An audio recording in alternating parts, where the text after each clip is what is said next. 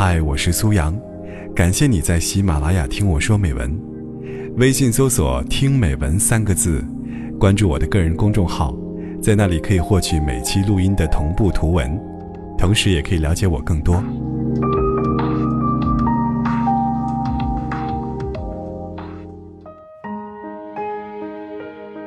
春节的时候收到了小英的祝福短信，我和她已经好几年没见了。还是以前在房地产公司上班的时候，我们走得比较近，难得一见，于是我们饶有兴致地聊了起来。我顺便问起了他的近况。他说他这几年遇到了几个渣男，对感情心灰意冷，选择了拼事业。如今事业已经混得还不错，可是感情却没有了什么进展。年纪不小了，身边的亲戚朋友都在替他着急。他自己倒是遇到了一个男孩。谈了三四个月，那个男孩礼貌客气，相貌一般，对他还不错。他有点感觉，又没有感觉，拿不定主意。他说：“你从一个男性的角度出发，怎么看呢？还有，我现在应该怎么办呢？”我问他对男孩是否了解，他说每次见面就是吃饭、逛街、看电影，就仅仅停留在这个层面上，没有什么深层次的了解。我说：“找个时间和他去旅行吧，不要跟团，就两人自由行，你到时候会有答案的。”他对我的话将信将疑，一个劲儿的问我为什么，我故作神秘，没有再做解释。他虽然满肚子狐疑，但还真的请假和他去旅行了。他回来后，兴冲冲的告诉我：“你的办法还真的挺神。”我现在知道，我要嫁的男人就是他，百分百确定。他的话一下子撩起了我的好奇心，我忍不住打听他们在旅行时发生的故事。他说，其实也没有发生什么大事，就是看到了更多的细节，和他更为真实的一面。去哪里订酒店，整个行程都是男孩子安排的，他只确定玩什么吃什么。无论在哪里，男孩都会紧紧牵着她，担心把她弄丢了。他只要跟着他走就行，和他在一起，不用带脑子。男孩对她真的是非常照顾，在三亚玩水上项目的时候，男孩水上摩托骑得很好，也骑得很快。但是他为了照顾她，特意减速，和她保持速度一样的行驶，生怕他受伤或坠水。晚上，好多人围着篝火唱歌跳舞，他也喜欢跳舞。男孩竟然毫不畏惧地和他热舞起来。他们玩得很开心，都不知道对方原来可以放这么开。那一刻，他想起了以前的男朋友。当他想跳舞的时候，随便他怎么生拉硬拽，都不会和他一起跳。他们晚上坐车去敦煌的时候，到处都是戈壁滩，满天繁星。虽然已经是晚上，但是他们完全没有累的感觉，一路上说个不停，聊了很多彼此小时候的趣事，逗得对方捧腹大笑。那一刻，他真的很想时光永远定格，会永远怀念那个场景。后来有一次爬山，爬到山顶，气温接近零度，他冻得嘴唇都发紫了，男孩连忙脱下自己的外套给他披上。他自己冻得直打寒战。他要把衣服还给他，他不肯要，说自己不冷，扛得住。即便如此，他下山的时候还是感冒了，深夜发起了高烧。他晚上跑遍了各大药店给他买感冒药，用盆子打热水给他做热敷、测体温、摸额头。这些动作重复了无数遍，他自己虽然困极了。哈欠连连，但还是把他搂进怀里说：“睡吧，明天早上起来感冒就好了。”其实，人的防备和盔甲是在一瞬间轰然倒塌的。当他把感冒药冲好，搅拌到没那么烫之后，端到他面前，嘱咐他慢点喝，别呛着了。他喝着感冒药，突然很想哭。那一刻，他感觉非常温暖和踏实。内心有一个声音无比坚定：眼前的这个男人，这辈子就是他了。不管你曾经被伤害的有多深，总会有一个人的出现，让你原谅之前生活对你所有的刁难。直到那时，他才真正明白这句话的意思。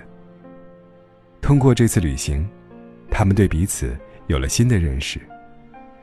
尤其是发现，两人的默契度非常高，价值观也很接近。有的时候，他还没有开口，他就知道他要表达什么。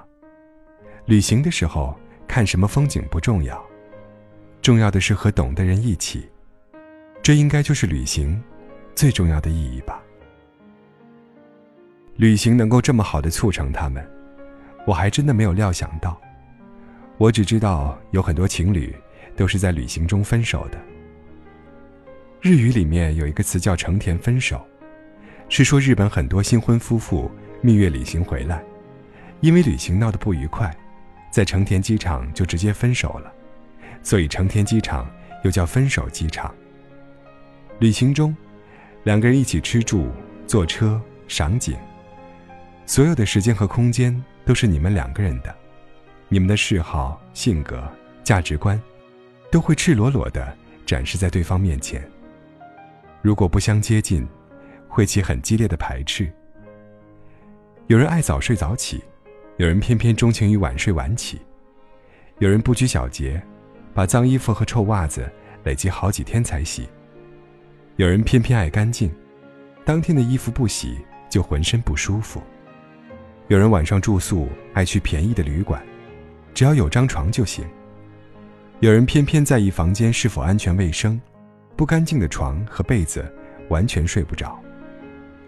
有人喜欢到处看看逛逛，不买东西，只想了解当地的人文历史。有人偏偏热衷于购物血拼，不买东西就会感觉心里空落落的。不仅如此，当你们其中一个人坚持要看另外一个人所认为的坑爹景点的时候，当一个人带了很多行李。另外一个人不想分担的时候，当你们带的钱花的差不多，两人的花钱观念有冲突的时候，你们可能会爆发争吵。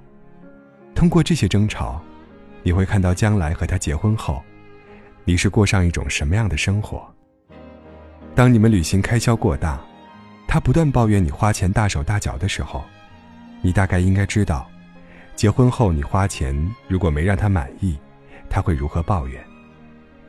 当你们劳累一天回到酒店，他躺在床上一动不动，各种明天需要准备的事情都要你负责的时候，你大概应该知道，结婚后婴儿在半夜哭醒，是谁在睡梦中爬起来哄他安然入睡。当你们在旅途过程中看到好玩的事情，他不顾你的感受，抛下受伤或生病的你，一人独自去享乐的时候，你大概应该知道。结婚后，当你变老变丑，或他变得有钱，他会怎么抛弃你？